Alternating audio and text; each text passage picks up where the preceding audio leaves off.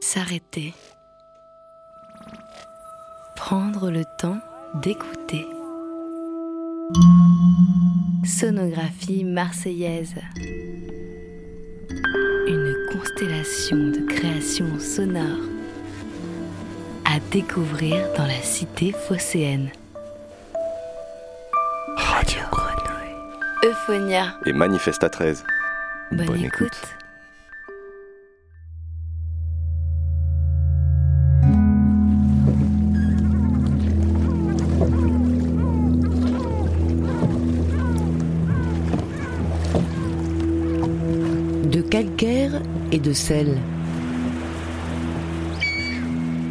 Une série pour découvrir le parc national des Calanques, sa biodiversité et son patrimoine.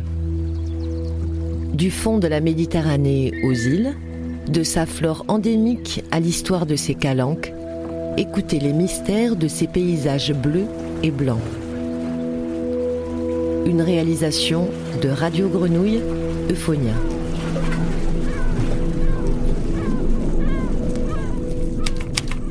De Thiboulin de mer, Marseille, entre Thiboulin de mer et les Goudes. Profondeur 51 mètres. Voilier de commerce antique, coulé entre 116 et 120 après Jésus-Christ.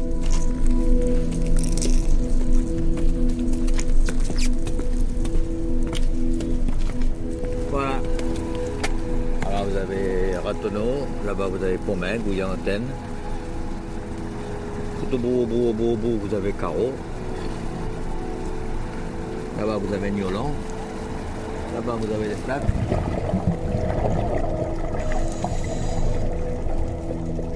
Je me nomme Serge Ximénez.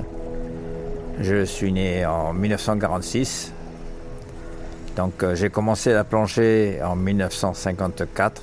Alors je suis moniteur, euh, moniteur fédéral deuxième degré. Et puis euh, instructeur en archéologie subaquatique de la Fédération française des sports sous-marins.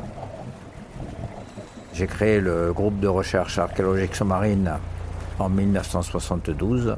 Les, premiers, les premières fouilles qu'on a effectuées, c'est dans les années 1975. Puis on a trouvé une épave euh, époque euh, du Haut Moyen Âge, époque sarrasine. C'est la quatrième trouvée en Méditerranée, tout au moins sur les côtes françaises. Ensuite, on a fait des fouilles, on est parti faire des fouilles dans un port euh, romain qui se trouve entre Carreau et Port-de-Bouc.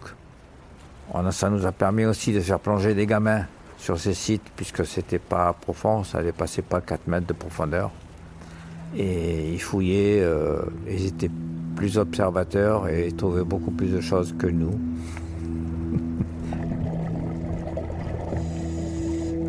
Et puis en préparant un, deuxième échelon de, plongée, on a fait une, descente dans, le bleu qui consiste à s'arrêter dans la zone des, des- des 40 mètres, euh, faire des signes de plongée, enlever le masque, l'embout, et puis ensuite on remonte.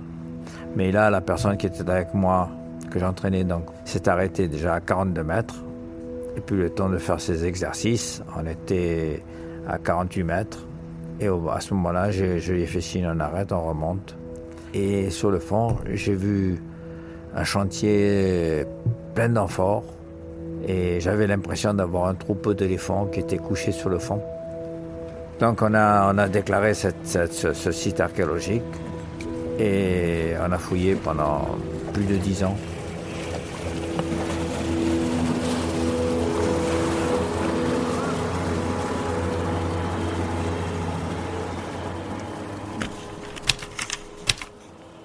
Le lundi 23 mai, la fouille a donc commencé après que l'archéonaute se soit amarré sur les coffres.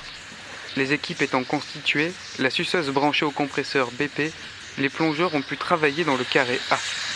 25 mètres carrés du site ont été dégagés, ce qui a permis de remonter une quarantaine d'amphores ou cols d'amphores. Dressel 2-4 avec une marque sur la pointe. Dressel 14, Dressel 20, deux tailles différentes avec marque. Dressel 28, Péliché 47, Piriforme, deux tailles différentes. Extrait du relevé de fouilles de Serge Ximénez, Drasme, 1977.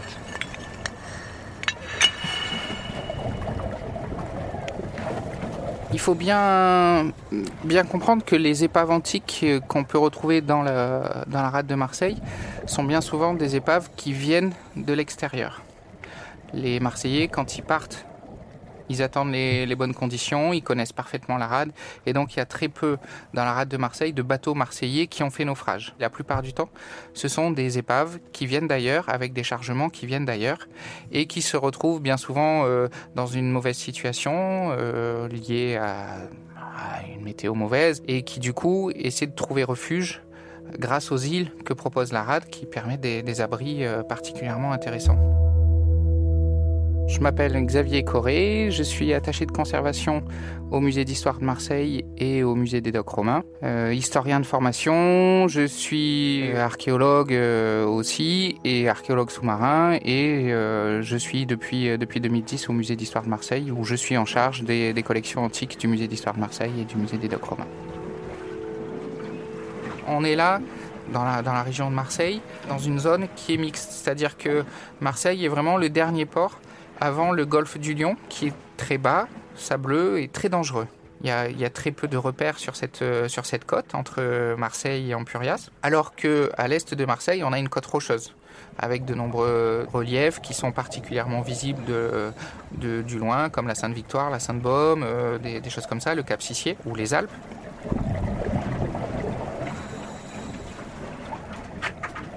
C'est un bateau qui fait 30 mètres de long, on a trouvé 23 types d'amphores différents de la région de Venise, de Rome, de Narbonne, de Tunisie, des amphores, des objets qui viennent de Rabat Salé, Maroc. Et puis, le gros du chargement, c'était des amphores à huile qui venaient d'Espagne. Guadalquivir, Cadix et Cordoue. On a quelques amphores vinaires, quelques amphores à Saumur. On a trouvé aussi beaucoup de, de pectènes. C'est les coquilles Saint-Jacques. Il y a deux types, il y a ceux de, Méditerranée et ceux de l'Atlantique. Et celles qu'on a trouvées, elles viennent de l'Atlantique. C'est une épave qui nous semble un peu euh, incongrue dans la rade de Marseille, puisque elle ne devrait pas théoriquement s'y trouver. C'est un bateau qui au départ euh, semble partir de Bétic, donc du sud de, l'Espagne, en Andalousie. Et euh, les routes euh, commerciales maritimes de l'époque poussent plutôt les bateaux à passer entre la Corse et la Sardaigne pour après atteindre, atteindre Rome. Or là, ce bateau se trouve ici, donc il faut très probablement envisager qu'il s'est retrouvé dans un mauvais temps d'Est qu'il a, beaucoup poussé vers ce bassin de Méditerranée nord-occidentale et qu'il se soit retrouvé en difficulté dans les îles de, Marseille, d'où euh, ce naufrage.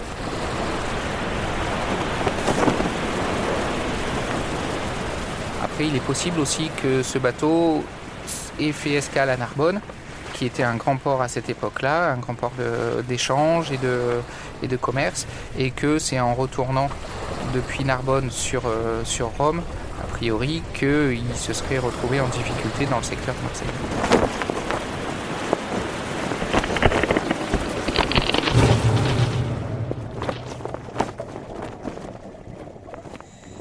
On a trouvé un tampon qui servait à marquer les, les, amphores, les bouchons d'amphores. L'armateur s'appelait Assiliorum et à l'autre extrémité du tampon, il y avait Cos, donc consul, et Veter.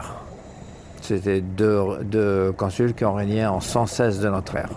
Donc on a une date là extrêmement, extrêmement précise pour ce, pour ce bateau, ou du moins on sait que les, cargaisons qu'il avait euh, ont été produites en, 116 ou, euh, ou peu après.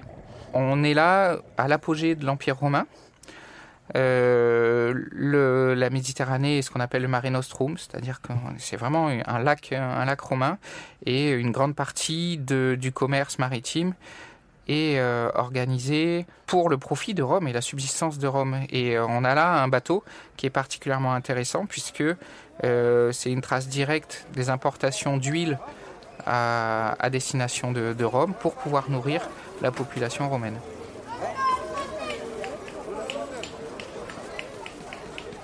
Marseille, après une longue période d'indépendance en étant, en euh, a été, une fois qu'elle a été conquise par, euh, par Jules César en 49 euh, avant notre ère, Marseille a été intégré progressivement dans cette organisation du commerce maritime romain.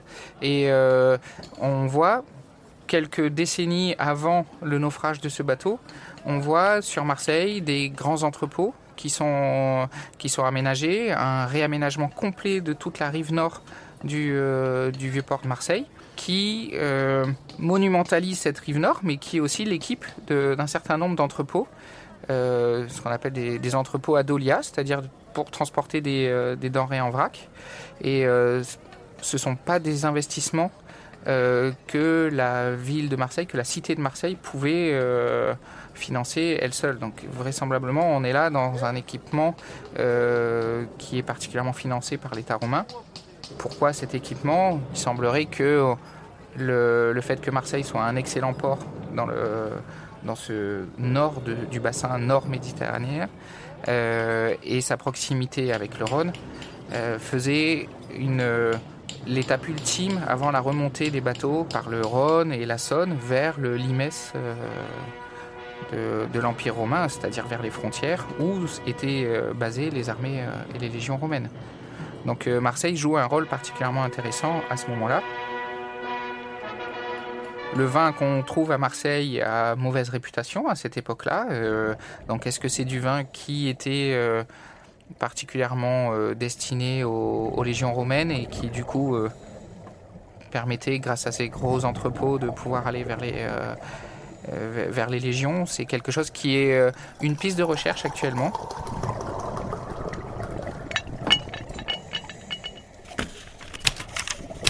Nombre de plongées effectuées sur l'archéonote.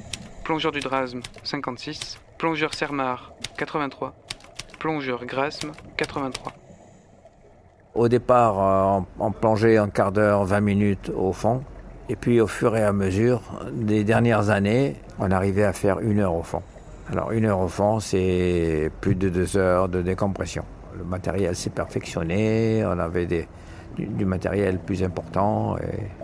Quand on plonge, on est, limité d'abord par la profondeur, par le matériel. On plonge avec de l'air. Donc euh, l'air, il y a 21% d'oxygène et 79% d'azote.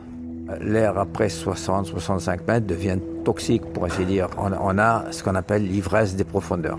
Si on plonge plus profond, on est obligé de changer de gaz. On enlève de l'azote, on enlève un petit peu d'oxygène et on met de l'hélium. Là, après, ce sont, des plongées très, très, très, très techniques et, très poussées. J'ai plongé, j'ai plongé, maintenant je plonge plutôt dans les archives. La coque du bateau, elle est là. Elle est sous, sous les amphores. Il semblerait qu'on soit devant un bateau avec une étrave inversée, il semblerait.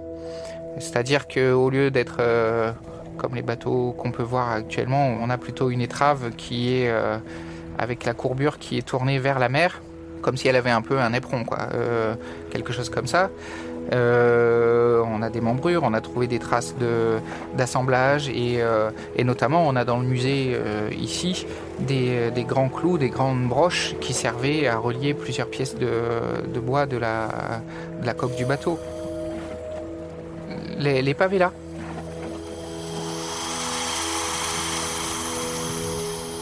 On essaye de sauver un patrimoine culturel qui appartient à tout le monde. Et ça nous permet ensuite de les mettre dans des musées pour les montrer euh, aux gens qui s'intéressent à l'archéologie. D'ailleurs, on a une grande partie de ces amphores, ces objets, sont exposés au musée d'histoire de Marseille. C'est autant d'enquêtes maintenant qui s'ouvrent une fois que les objets sont dans les, dans les musées ou dans nos réserves? Des enquêtes complémentaires qui permettent d'aller en apprendre plus sur ces, euh, sur ces objets et sur l'archéologie sous-marine.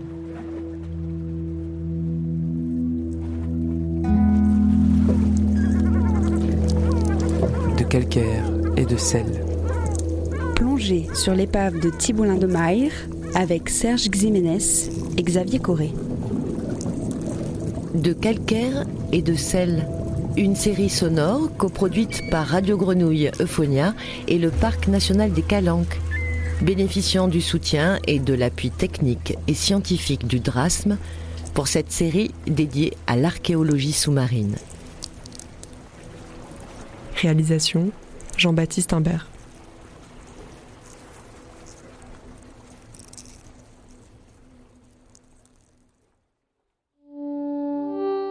S'arrêter. Prendre le temps d'écouter. Sonographie marseillaise. Une constellation de créations sonores à découvrir dans la cité phocéenne. Radio Grenouille. Euphonia. Et Manifesta 13. Bonne, écoute.